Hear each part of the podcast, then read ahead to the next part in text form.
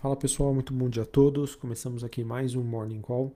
Nesta quinta-feira, dia 15 de dezembro, eu sou Felipe Vilegas, estrategista de ações da Genial Investimentos. Bom, pessoal, nesta quinta-feira a gente é, abre o dia né, com os mercados em tom mais negativo após os sinais emitidos ontem, é, após a decisão aí do Fed sobre política monetária nos Estados Unidos. Então nós temos neste momento bolsa é, de Londres no Reino Unido caindo meio por cento, Paris na França e Frankfurt na Alemanha quedas de mais de 1%.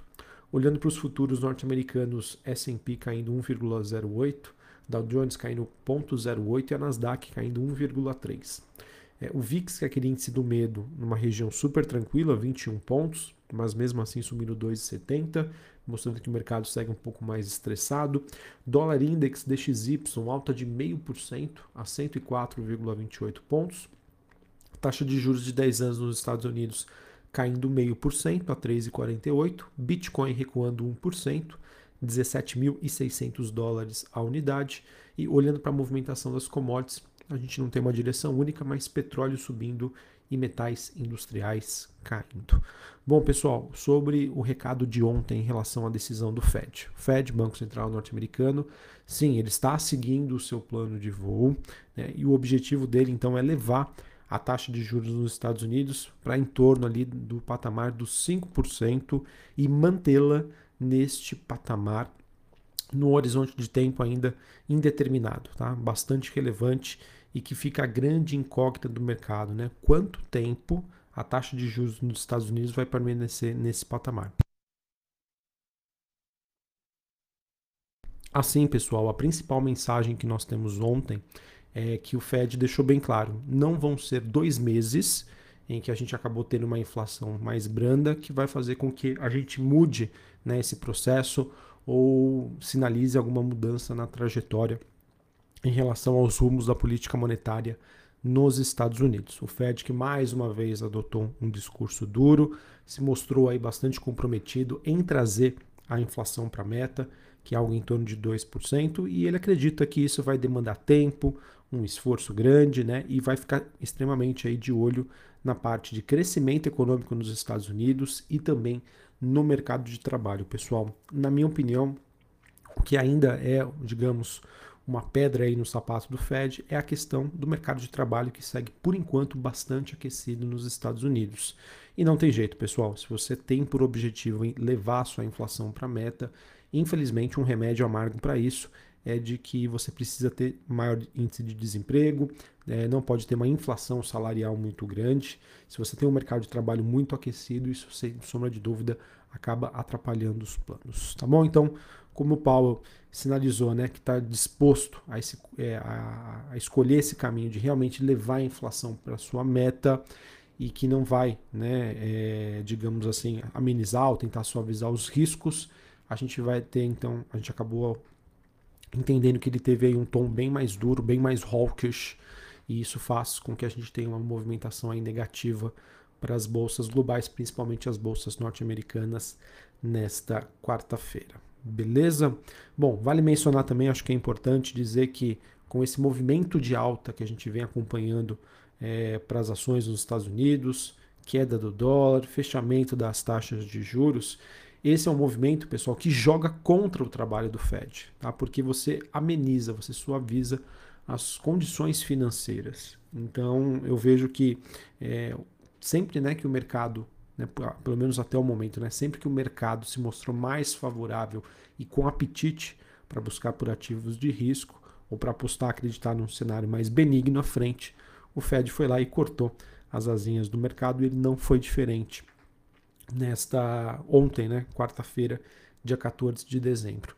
E aquilo, pessoal, o mercado acredito que vai ficar data dependente a partir desse comunicado, de entender que o Fed está fazendo o trabalho dele e que não existe outra alternativa senão aguardar os dados de inflação. Então, daqui para frente, acredito que dados de inflação e também dos resultados corporativos das empresas e do mercado de trabalho, claro, nos Estados Unidos, é o que vão determinar o rumo e o direcionamento dos mercados. Maravilha? Bom, é importante dizer que é, hoje né, a gente também continua com uma rodada de decisões sobre política monetária. Às 9 horas da manhã tem decisão do Banco Central inglês e às 10 e 15 da manhã o Banco Central Europeu decide sobre taxa de juros. Para ambos, o mercado espera um aumento de 50 é, bips, ou seja, meio por cento, e obviamente que vai buscar aí nas comunicações as interpretações de cada autoridade monetária aí sobre o que nós teremos de trajetória de juros à frente, diante aí na Europa, né, na minha opinião, de um cenário bem mais fragilizado de desaceleração aí da atividade econômica nestes países. Beleza? Bom, pessoal, sobre China, tá? A gente teve a divulgação de dados de atividade econômica referentes ao mês de novembro, eles que vieram bem abaixo das expectativas, tá? E mostra que a economia chinesa segue extremamente fragilizada aí é, em meio né, à maior onda de Covid-19 que o país já viveu e esse movimento acabou acontecendo recentemente. As bolsas na China fecharam em queda, Xangai recuou 0,25, Hong Kong queda de 1,5%, bolsa japonesa queda de 0,37%. Acredito que foi influenciado né, por esse dado, mas também por conta aí da, da indicação aí do Fed de uma manutenção aí mais rígida no seu tom sobre decisões de política monetária. Ao meu ver, pessoal, o mercado, é, olhando para a China, está olhando o copo meio cheio, tá? diante da expectativa de que o que nós temos hoje de divulgação de dados é uma foto do passado e que daqui para frente a gente vai ter uma economia bem mais saudável e que, obviamente, né, vai proporcionar uma, oportunidades, né, olhando para as ações por lá e para as commodities relacionadas mais à economia chinesa. Sobre o Brasil, pessoal, a gente teve ontem, é, perdão, né, os jornais repercutindo on, é, as notícias de ontem, em que nós temos como destaque o, o voto né, da ministra Rosa Weber contra a, o orçamento secreto, né, ela que votou pela inconstitucionalidade desse orçamento. É, a sessão do STF será retomada nessa quinta-feira, ainda não há nenhuma definição. Porém, pessoal, a, votação contra o orçamento secreto deve afetar o timing sobre a tramitação da PEC da transição da Câmara e que vai acabar colocando riscos aí para o governo eleito conseguir manter o seu texto. Nós já tivemos diversas matérias também que já foram publicadas dizendo que alguns partidos, principalmente aí os republicanos, já se mostraram contra o texto atual. Então vamos acompanhar. Eu acredito, pessoal, que se houver uma alteração no texto ou o texto não foi aprovado, acredito que a gente possa ver uma reação positiva por parte aí do mercado, entendendo que o governo eleito vai precisar se reorganizar e se reestruturar para conseguir, é, obviamente, atingir né, o seu orçamento meta para 2023, o que deve ser menor do que nós temos hoje. Então, menos gastos, isso faz com que o mercado acredite que teremos menos inflação no ano que vem, menos taxa de juros, isso é positivo para a precificação das ações. Falando em noticiário corporativo, nós temos aí o, o, nós tivemos uma reportagem da Reuters dizendo que o BNDES não vai vender neste ano as ações da Eletrobras que estão na sua carteira. E no caso foi citado né, a falta de tempo para realizar essa operação em 2022 uma piora aí no cenário macroeconômico. Acredito que isso tire uma pressão aí de venda das ações da, da Eletrobras, o que pode ter uma repercussão positiva. E tivemos aí finalmente né, o processo de recuperação judicial da Oi sendo encerrado ontem. Foi uma sentença que foi proferida aí pelo juiz Fernando Viana, da sétima vara empresarial do Rio de Janeiro. Lembrando que a Oi entrou em recuperação judicial em 2016 ela que acumulou na época 65 bilhões de reais em dívidas e 55, com 55 mil credores. Acredito que também essa notícia influencie positivamente na movimentação das ações da Oi. E por fim, a Ultrapar, ela acabou aprovando um plano de investimentos 2,1 bilhões de reais para 2023. Esse valor que prevê aportes em expansão, manutenção e outros gastos. É, no caso aí de 1,3 bilhão na Ipiranga, 428 milhões na Ultragás e 317 milhões na Ultracargo. Então, é, a Ultrapar, né, anunciando o seu plano de investimentos, mercado que vai receber esses valores e refazer as suas contas sobre expectativas de precificação justa para a empresa em 2023.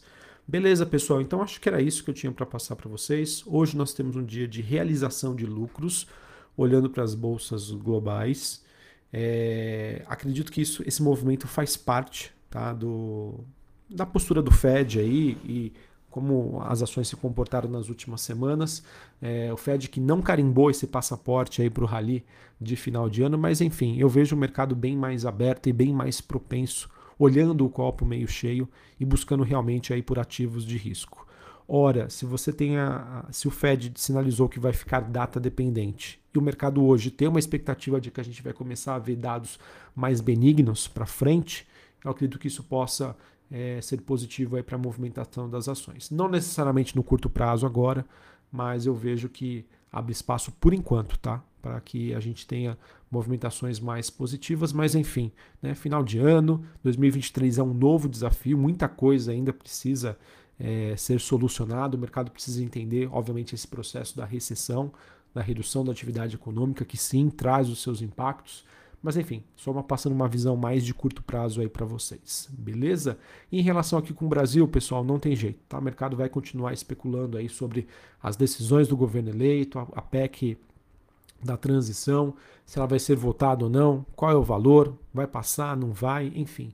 É, e a mensagem que eu queria passar para vocês é a seguinte: se o mercado entender que vamos ter gastos e ingerência da parte do governo, né, interferência governamental, intervenção do governo, isso é negativo para as ações. Qualquer processo contrário, não intervenção, é, menos gastos, isso acaba sendo positivo para a precificação das ações, principalmente aquelas ligadas à economia doméstica, que sim, estão muito descontadas, muito machucadas e muito penalizadas, com um bom motivo, né? mas é aquilo, né? O mercado vive de especulações e acredito que a gente vai ter um ano aí, um finalzinho de ano bastante volátil.